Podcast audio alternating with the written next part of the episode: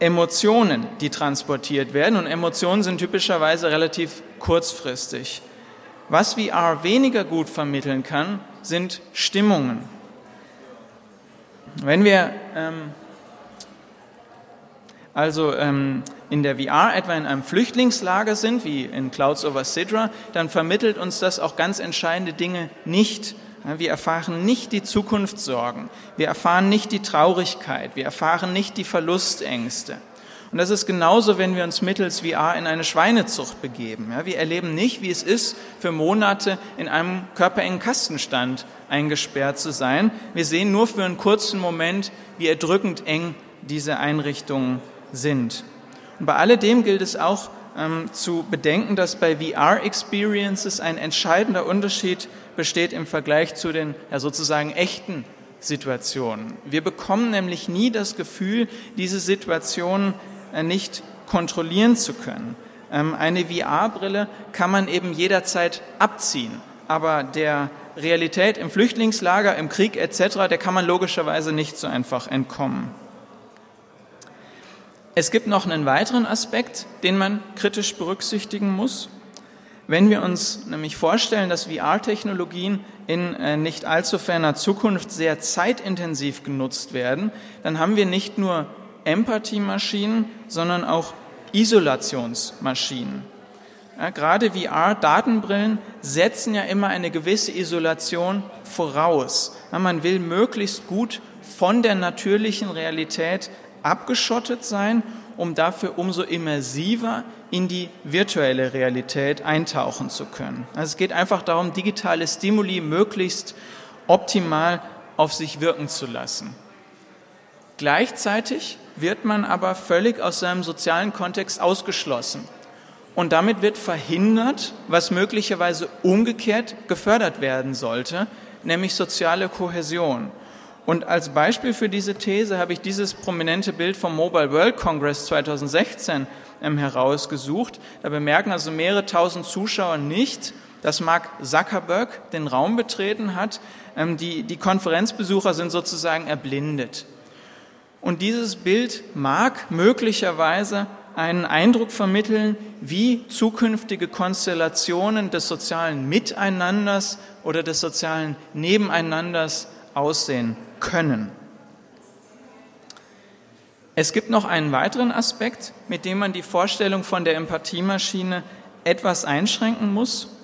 Ob VR-Technologien Empathie erzeugen, hängt nämlich ganz entscheidend auch von den genutzten Medieninhalten ab. Die Frage ist also weniger, was die Technologie kann und welche Medieninhalte es im Einzelnen gibt, sondern die Frage ist die, zu was die Technologie in der Praxis faktisch eingesetzt wird. Zuerst mal kann man festhalten, dass VR-Technologien zurzeit noch sehr neu sind und bei vielen Menschen auf große Neugierde stoßen. Ja, viele Menschen wollen, wenn sie die Gelegenheit dazu haben, äh, VR Datenbrillen ähm, einfach mal ausprobieren. Und was dann an Medieninhalten ähm, rezipiert wird, ist erstmal zweitrangig. Es geht einfach darum, VR ausprobieren zu wollen. Dieser Effekt wird sich sicherlich legen, sobald VR-Technologien einmal denselben Status haben wie heute meinetwegen ähm, Smartphones. Aber dennoch führt dieser Effekt zumindest derzeit noch dazu, dass viele Menschen bereit sind, sich auch mit ja, sozusagen ungemütlichen Medieninhalten zu beschäftigen. Die Faszination der Technik überwiegt einfach die ja, möglicherweise vorhandene Abneigung gegenüber Medieninhalten, deren Rezeption ja, die Gefahr birgt, einen zum Nachdenken anzuregen. Und gerade im Bereich des Journalismus oder des Immersive Journalism kann so ein ja, flüchtiges Publikum in ein involviertes Publikum verwandelt werden. Auf der anderen Seite kann man allerdings beobachten, dass gerade solche VR-Inhalte sich durchsetzen, bei denen allein der Unterhaltungscharakter äh, im Vordergrund steht. Und dabei wiederum fällt auf, dass gerade gewalthaltige, immersive Medien große Popularität genießen. Jetzt gibt es ja bei herkömmlichen Computerspielen bereits unendlich viel äh, Medienwirkungsforschung. Und gerade bei Ego-Shootern Genau, eigentlich muss ich das tun, ja. Ich soll meine Schuhe jetzt ausziehen. Das ist hier die Barfuß-Area. Wer von euch zieht seine Schuhe mit mir aus? Niemand. Okay. Schönen guten Morgen. A wonderful good morning. I will first start off in English because we're international here. My name is John Hendrik. I'm the moderator of this nice little um, stage here at the laboratory. This will be a German session, so um, and there will be no translation. So sorry for that. Und deswegen spreche ich auch auf Deutsch weiter. Ja, wie war der erste Tag gestern? Der, seid ihr glücklich? Wieder gut resettet, den, das Gehirn? Sehr gut. Das braucht ihr auch, denn jetzt wird's spannend. Ich ähm, habe die große Freude, ähm, Thilo Hagendorf anzukündigen. Ich finde ja, wenn man Doktor gemacht hat, darf man das auch sagen, besonders in so jungen Jahren. Deswegen, ähm, du bist an der Universität Tübingen ähm, am Institut für äh, das Internationale Zentrum für Ethik in den Wissenschaften unterwegs und hast dort auch promoviert, beschäftigst dich aber sehr intensiv mit den Medien und mit der virtuellen Realität. Was wir von Thilo jetzt hören wollen, Könnt ihr uns hören? Es ist zu leise. Christine, hörst du das? Es ist zu leise, das Publikum beschwert sich. Christina? ihr könnt auch nach vorne kommen einfach. Okay. Ist es so besser? Und eben dort in Tübingen beschäftigt sich Thilo mit der virtuellen Realität. Wir wollen uns ein bisschen von ihm heute anhören, wie denn diese natürliche Nähe von VR mit der Isolierung zusammenhängt und wie man Empathie entwickeln kann für den guten Zweck. Thilo, schön, dass du da bist und uh, the stage is yours.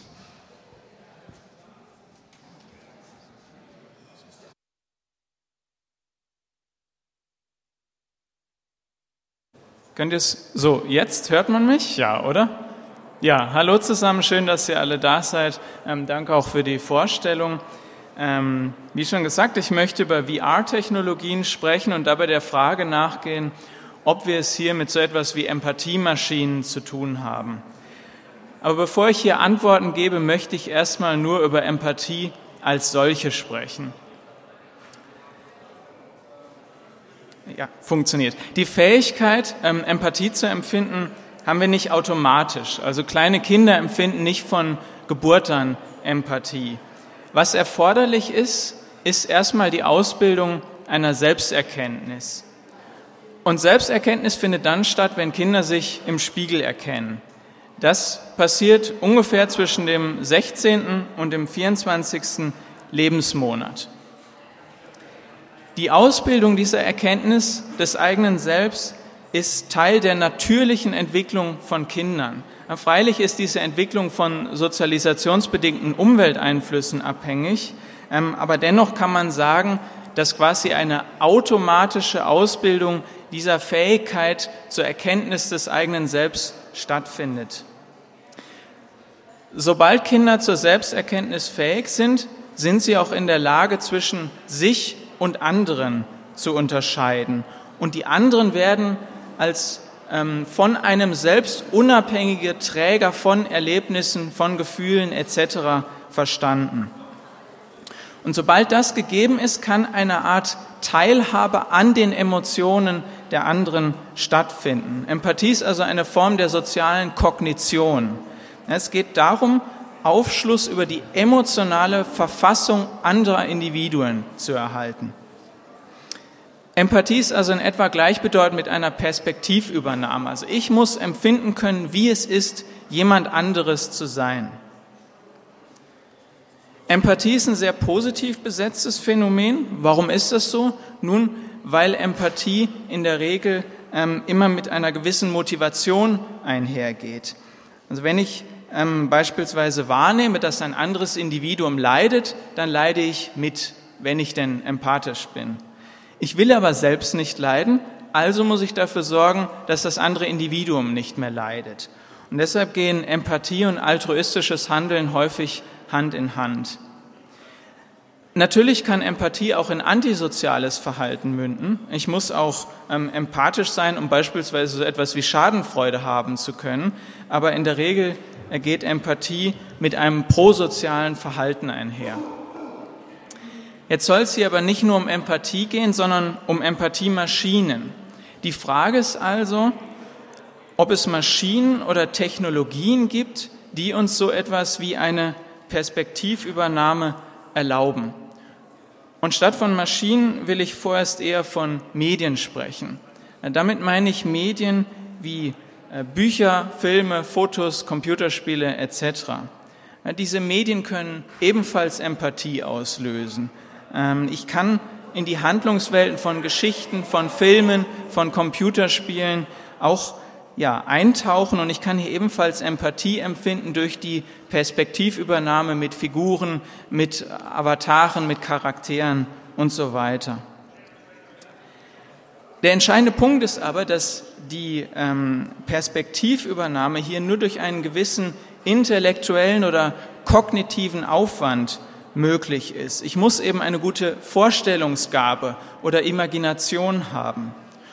Und genau hier will ich auf VR-Technologien zu sprechen kommen. Bei VR-Datenbrillen ist es nämlich so, dass dieser intellektuelle oder kognitive Aufwand bei der Perspektivübernahme plötzlich entfällt.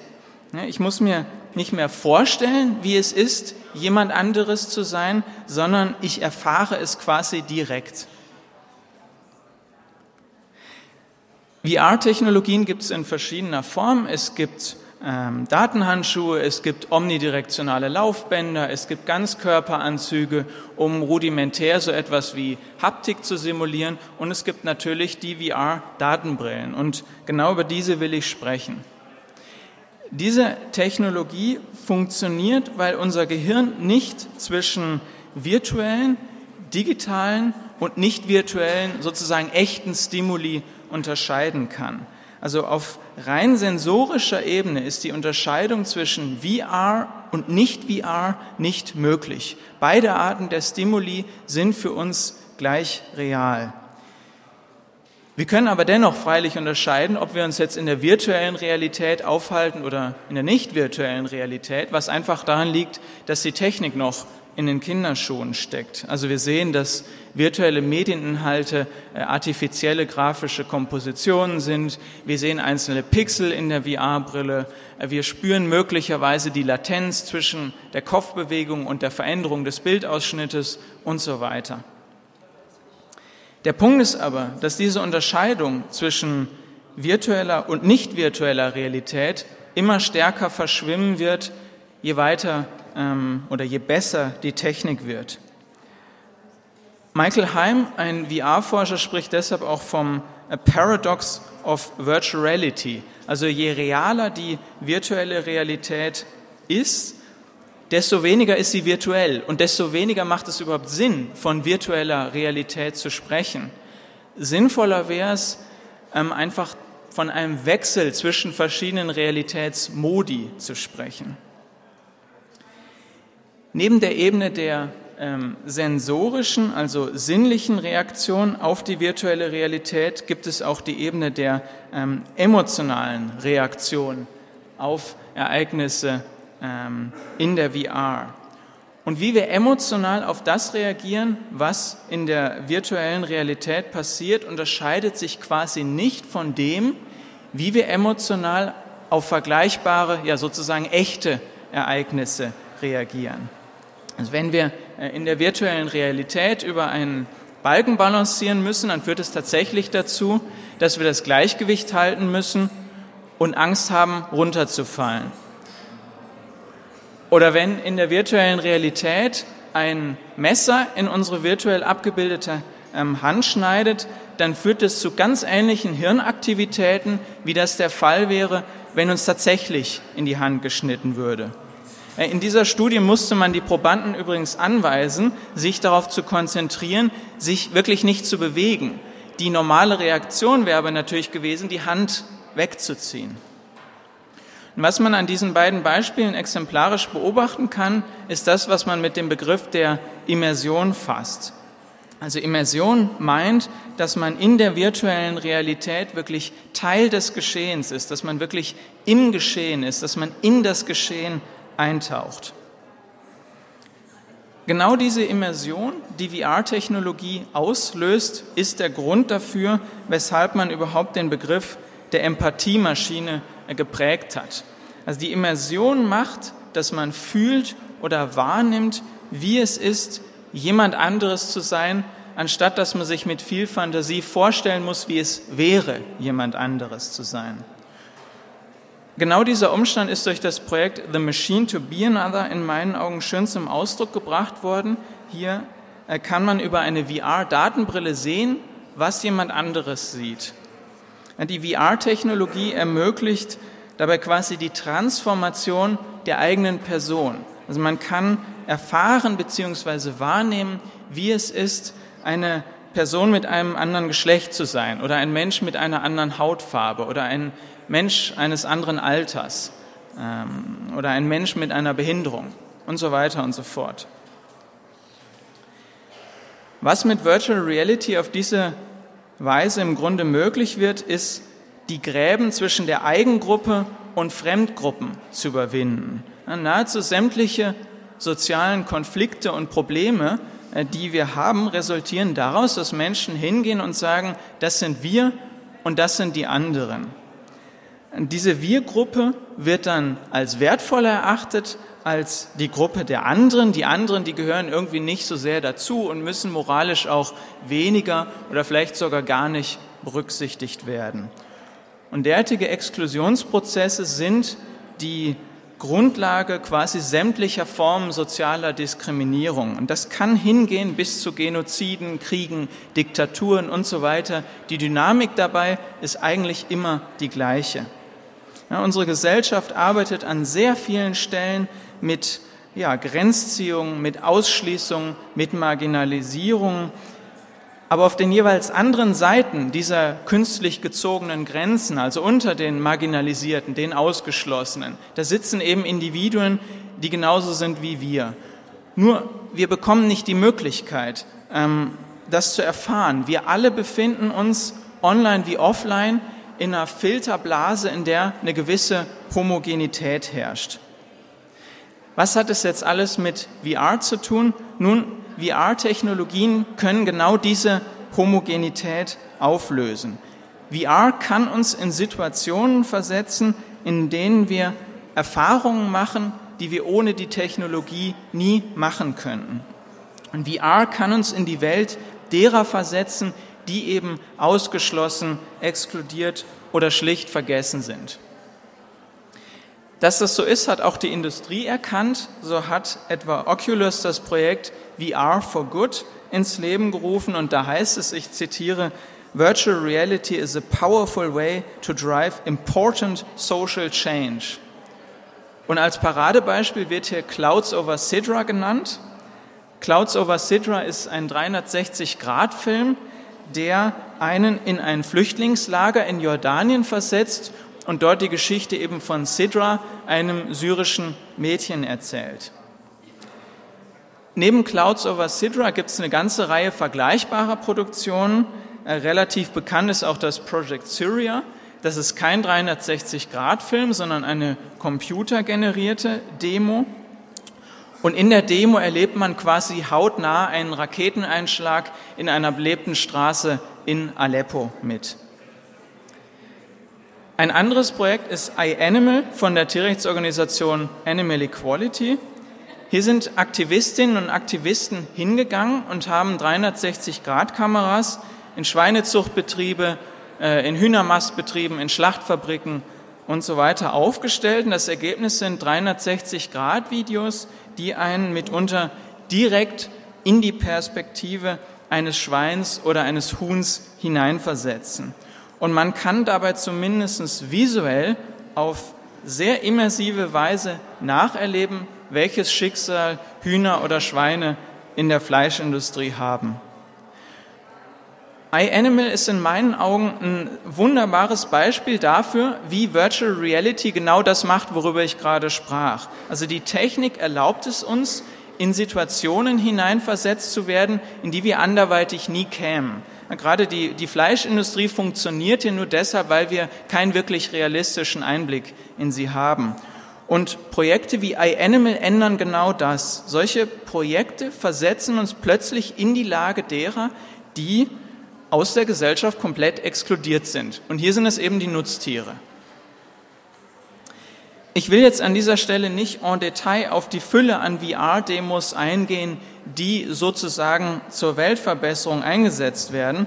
Äh, Fakt ist aber, dass es hier inzwischen eine ganze ähm, Vielzahl an VR-Demos zu den unterschiedlichsten Themen gibt. Äh, ich habe hier mal eine Liste erstellt, die soll aber natürlich keinen Anspruch auf Vollständigkeit erheben. Virtual Reality Technologien können also dafür sorgen, dass wir wieder in Kontakt kommen zu all denjenigen, die aus dem Kreis der Eigengruppe, der Wir-Gruppe, der in Anführungsstrichen Zugehörigen ausgeschlossen worden sind. Und das Ganze scheint aber eigentlich erstmal relativ trivial zu sein. Einfach weil herkömmliche Medien genau das Gleiche leisten können und vielfach auch faktisch leisten. Der entscheidende Punkt ist aber eben, dass dieses Hineinversetzen in die Perspektive anderer Individuen bei VR-Technologien so immersiv geschieht.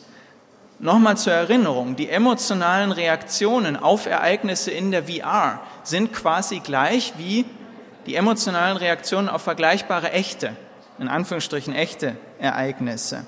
Und herkömmliche Medien bieten aber nicht ansatzweise diese unvermittelte Nähe zu Situationen. Sie bieten nicht die kognitive Einfachheit, mit der die Perspektivübernahme oder das Hineinversetzen in Situationen vollzogen werden kann. Und herkömmliche Medien schaffen es sozusagen nicht so viel Wirklichkeit einzufangen, wie das durch 360-Grad-Kameras etwa möglich ist. VR-Datenbrillen mit entsprechenden Medieninhalten sind also tatsächlich so etwas wie Empathiemaschinen. Und an diese Erkenntnis anschließend kann man auch zeigen, dass VR-Technologien tatsächlich prosoziales Verhalten fördern können. In einem Experiment konnte man beispielsweise zeigen, dass durch VR-Technologien rassistische Vorurteile reduziert werden können. In diesem Experiment, das ähm, von Mel Slater geleitet wurde, haben hellhäutige Probanden dunkelhäutige Avatare verkörpert und vor und nach dem Aufenthalt in der virtuellen Realität hat man über einen impliziten Assoziationstest rassistische Vorurteile ähm, erhoben.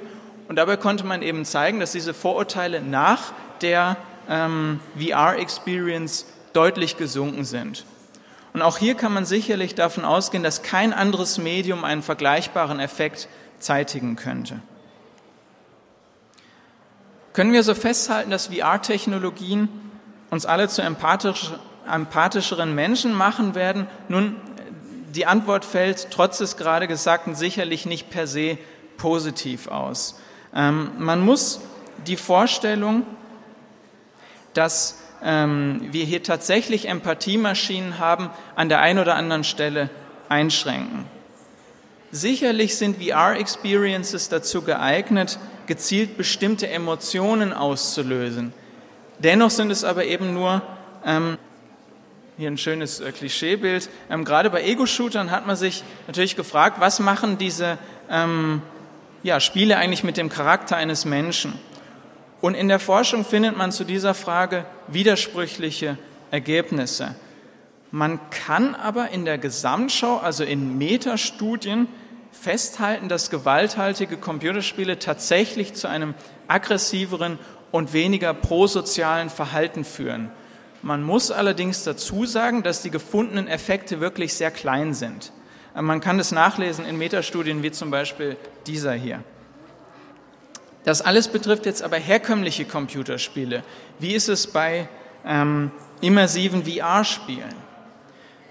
Jeremy Bailson, ähm, ein berühmter VR-Forscher, hat mal gesagt, dass das Verüben eines Mordes in der VR wenn die Technologie nur weit genug ist, sich nicht mehr von einem ja, tatsächlichen Mord unterscheiden wird. Jetzt sind wir aber Gott sei Dank alle nicht in der Lage, einen anderen Menschen umzubringen. Und dementsprechend kann man bei Menschen, die gewalthaltige VR-Computerspiele zum ersten Mal spielen, auch beobachten, dass sie Hemmungen haben, in der virtuellen Realität gewalttätig zu werden. Aber am Ende kommt man den vorgesehenen Spielmechaniken dann in der Regel doch nach und schießt, schlägt oder macht was auch immer. Man könnte also vermuten, dass violente VR-Spiele tatsächlich noch in größerem Maße, ja, in Anführungsstrichen, abstumpfen ähm, wie herkömmliche Spiele. Und deshalb gibt es bei der Spieleentwicklung, zumindest bei einigen Entwicklerstudios, auch das Credo, die VR-Spiele nicht zu realistisch zu machen. Ja, man soll trotz der Immersion in die virtuelle Realität immer noch erkennen können, dass man es mit einem künstlichen Setting zu tun hat. Das Problem ist, dass diese Devise in Computerspielen meistens so realisiert wird, dass man zwar immer noch tötet, dass aber die Gegner sozusagen subhuman sind. Also man tötet dann Roboter oder Zombies oder Aliens oder Monster oder was auch immer. Ähm, meine persönliche Meinung ist aber, dass es auch problematisch ist, an das Töten sozusagen von subhumanen Wesen gewöhnt zu werden. Insgesamt kann also festgehalten werden, dass VR-Technologien sowohl Empathiemaschinen sein können als auch Desensibilisierungsmaschinen. Beide Momente müssen bedacht werden und letztlich kommt es einfach darauf an, für was VR-Technologien genutzt werden und welche Medieninhalte im Vordergrund stehen. Der Titel des Vortrags heißt ja Virtual Reality Technologien oder Datenbrillen äh, im Einsatz für gute Zwecke. Und realisiert sehe ich das eigentlich prototypisch in solchen ähm, Aktionen wie iAnimal. Also hier gibt es einen ähm, aktivistischen oder sozialen Hintergrund.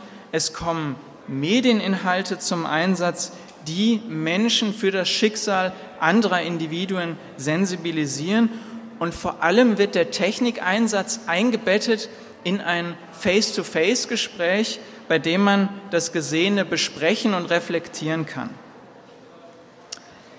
VR-Technologien können also für gute Zwecke eingesetzt werden und ich hoffe, dass immer mehr soziale bzw. aktivistische Bewegungen die Potenziale der Technologie erkennen und sie zum Guten nutzen.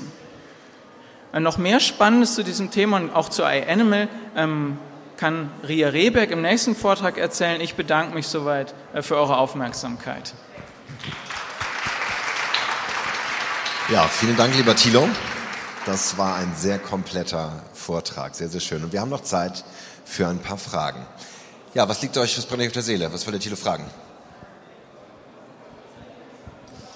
Hallo, äh, Simon, mein Name. Ähm, ich habe mal eine Frage zur Immersion. Also ich, ich persönlich glaube ja, dass das auch mit der Zeit abnimmt. Ich meine, beim Kino war es ja früher auch so, dass die Leute schreiend aus dem Kino gelaufen sind, wenn ein Zug eingefahren ist. Mhm. Und das gleiche Konzept wird doch sicherlich auch bei VR äh, der Fall sein, wenn die Leute das mal das ein paar Mal genutzt haben, das quasi massenfähig auf dem Markt ist. Oder ist da, sind da andere Mechanismen am Werk, die das ähm, aufhalten?